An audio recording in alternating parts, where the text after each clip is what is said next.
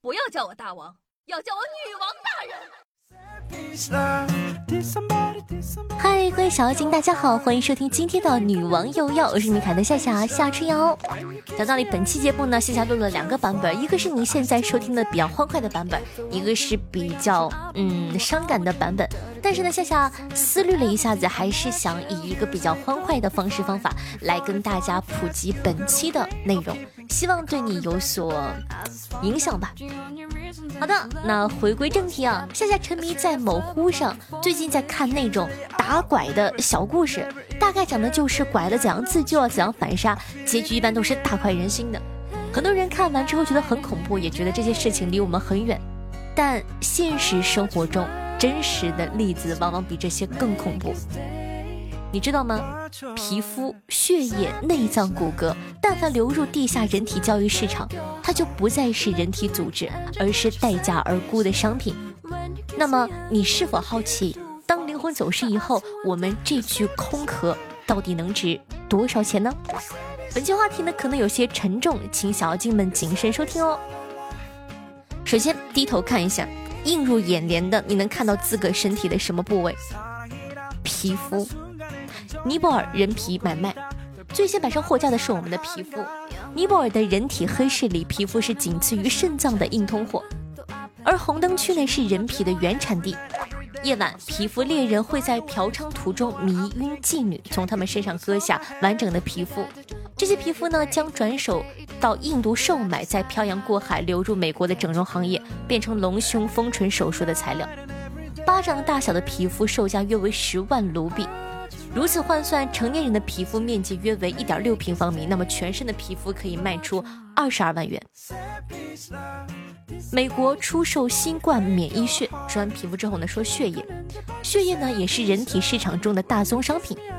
疫情全面爆发后，美国暗网掀起了一股新冠淘金热，黑市里出现一种天价血——新冠康复者的血液，价格甚至超过熊猫血 Rh 阴性血。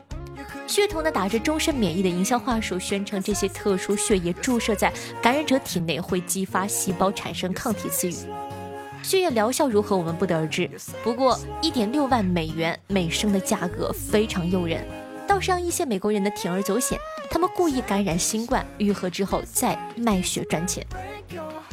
如此，一个一百二十斤的成年人体内血液含量约为四千八百毫升，全身抗体血液总价约为五十万元。说完了皮肤、血液，接下来到了我们的内脏。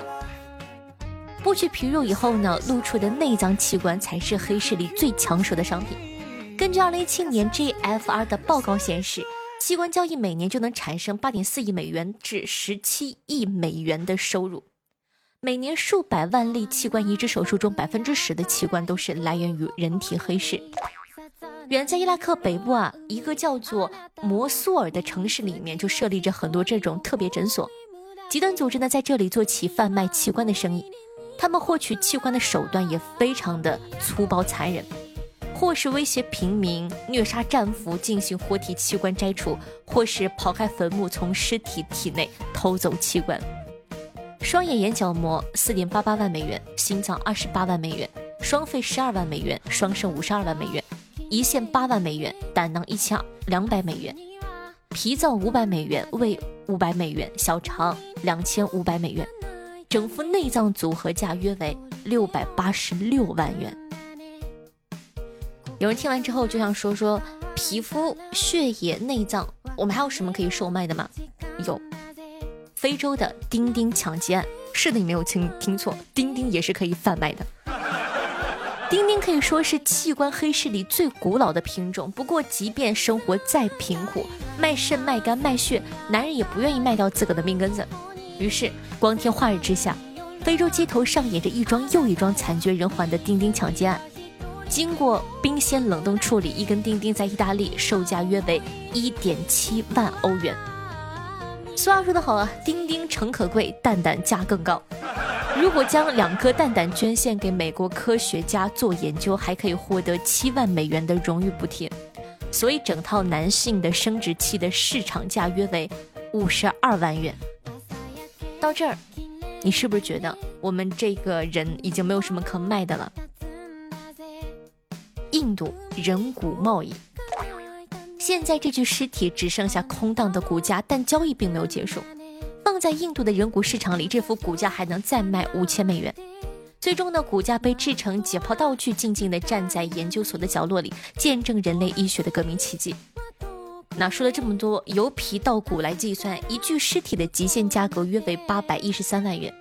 这个数字昭示着一个残酷的真相：一直以来，我们都低估了科技时代对人体原料的所求。准医生们需要尸体学习解剖，病患渴望器官做移植手术，而捐献遗体永远填不满这个缺口。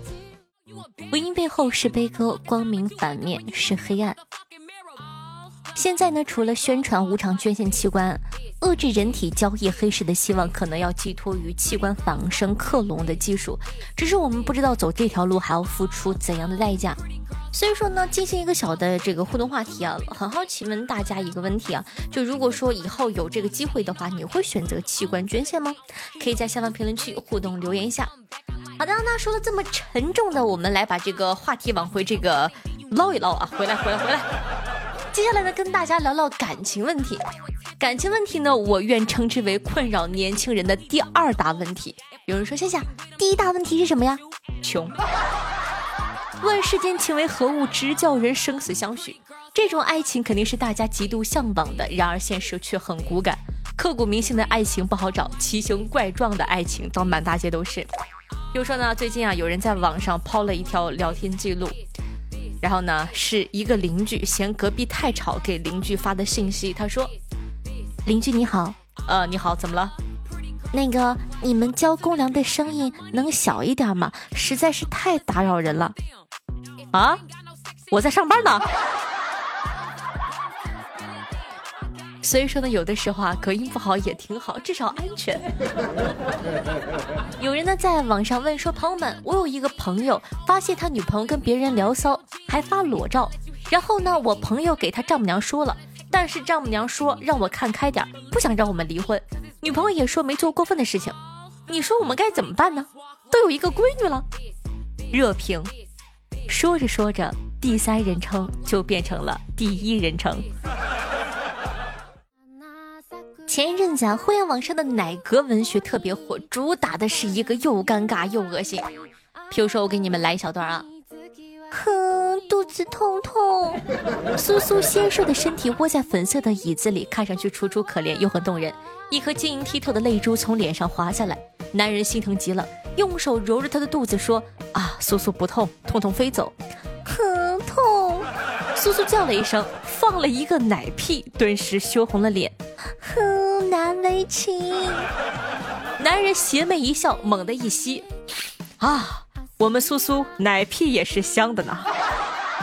哎，我真的以为这已经是很极端了，真的，我都以为这都顶了天了，多恶心人呢。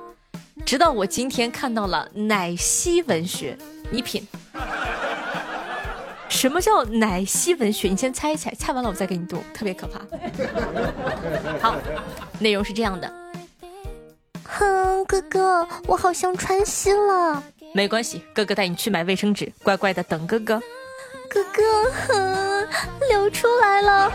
好好好，我帮你擦擦，别动，哥哥马上就来。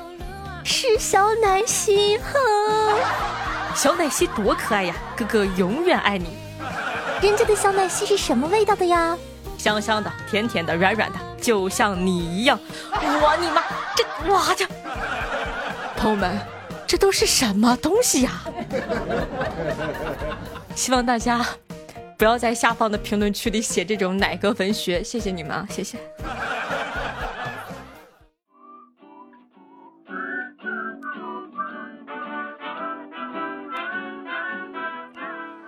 欢迎回来！您正在收听到的是《女王又要》，我是可爱的夏夏夏春瑶。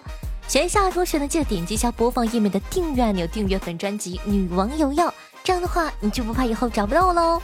我的新浪微博主播夏春瑶，用微信搜索“夏春瑶”三个字，还可以搜到夏的这个公众微信号，里面有很多好玩的内容，期待你的收看哦。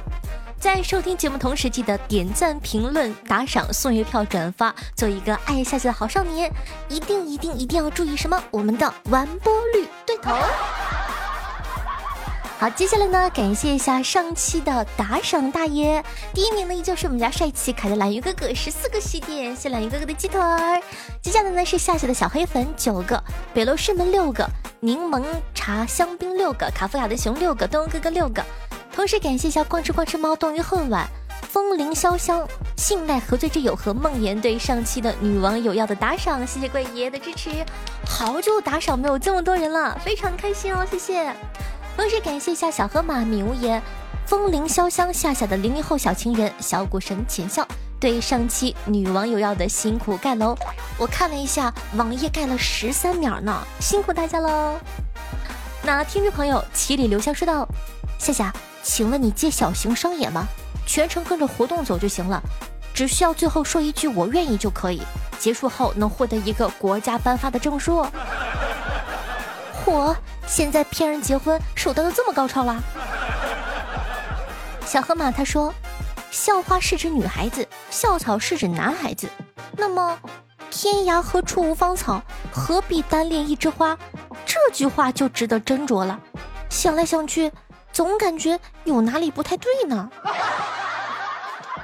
听众朋友，风铃潇湘说道：“喜欢看的《斗罗大陆》今天应该完结了，双神战双神。”之前不良人的第六季也完结了，感觉没啥看的了。完美世界小号也复活了，神印王座龙浩辰和彩儿配合作战也还是很帅气的。大家有什么喜欢的动漫，也可以在下方评论区互相推荐一下哦，说不定可以打开你的新世界。听众朋友，夏夏的零零后小情人说道：从初一到高三还有五天就十九了，初恋呢也分手了，可是夏夏还永远陪着我，感动。谢谢喜欢。依旧是零零后小情人，大家来听一下零零后对于爱情的看法。他说：“下一次恋爱要从纯爱开始，支支吾吾的把我约出来，结果只是为了看今晚月色的美丽，为了听拂过耳畔的风，为了送一份我随口一说想吃的提拉米苏。他是坦诚的、明亮的，会在汹涌的人群里朝我伸出手，也会傻傻倚在楼下老榕树旁等我。不小心碰到了手。”脸明明红的像个柿子，还要傲娇的说：“要不要和我牵个手啊？”哇，这种学生时代的感情真的是好浪漫哦！哎，我已经好久没有碰上了。听众朋友，北路师门说道上期忘了打赏，三寸金莲下不会生气吧？当然不会，毕竟你叫我三寸金莲。听众朋友急色冒号说点赞收藏评论路过谢谢，但是你落了送月票。听众朋友夜游温柔说道：“亲爱的夏夏刚刚送了七张月票，用积分抽了五张，机智如我，棒棒的。听众朋友不舍爱与自由说道：“不管你信不信，第一次在车载软件上听到你，后来我才知道车车的人，后来我才知道车载不算完播率。我哭了，听这么久不算，现在必须要听。好，谢谢谢谢不舍爱与自由新朋友，欢迎来到我们的大家庭，谢谢一直的支持。听众朋友，彼岸灯火知道，那天回家一进门啊，就听到妈妈指着电视说：“他爹，快看撞脸了，跟咱儿子长得太像了。”我爸呢也特别激动说：“哎呀，还真是，简直和咱儿子一模一样啊！”我一听高兴坏了，我这是跟哪个明星撞脸了呀？赶紧跑到电视机前一看，结果，哼，动物世界。听众朋友，思想王说道月票出新活动了，每天能多拿一张，到月底给夏夏投票可以再抽一次奖哦。听众朋友，残风幽沉说道：信仰妈祖是一种传统文化，而对于神灵可以选择不信，但也有最起码的敬畏。至于发誓、誓言的誓字和承诺的诺字，都是有口无心。许下誓言和承诺呢，通通都是一时的冲动。誓言和承诺通常都是说出来或者写下来，但最重要的是用心和实际行动去兑现。可这两个字居然有口无心，这也许呢就是一种暗示。毕竟誓言和承诺常常都没有法律的约束，即便违背了，也常常没有什么惩罚。当然，即便是有法律约束的合同和协议，不也有那么多劳赖吗？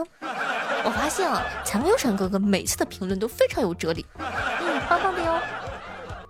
听众朋友彼岸灯火分享了一个段子，他说：“昨天啊，老板娘念叨自个的女儿为什么嫁不出去，我就劝她，哎，张姐，你看小花那么听话，未来肯定会找到一个很好的如意郎君的。”老板娘叹了口气，哎，你没有养女儿，你不懂的。一个三十多岁了还按时回家的女儿，能不叫人担心吗？悲伤的游戏叫做爱情，学会放弃，没有我真的勇气是好听乐，开心的心情。那这一首歌曲啊，来自胡七号，名字叫做《悲伤游戏》。也是一首非常好听的歌，作为本档的推荐曲目放给大家，希望你可以喜欢哦。同样的，喜欢夏同学，希望帮夏夏把节目放到你的微博朋友圈或者微信群里，并配上一句哈哈哈太好笑了，或者哇，这个你的声音真的好听，简直是我的女神。希望可以帮夏夏宣传一下，辛苦喽。那也记得在收听节目的同时点赞、评论、打赏、转发、送月票，做一个爱夏夏的好少年。好了，以上呢就是本期节目的所有内容了，我们下期再见，拜拜。被爱不用慌张，付出爱的人受伤，悲伤的游戏叫做爱情。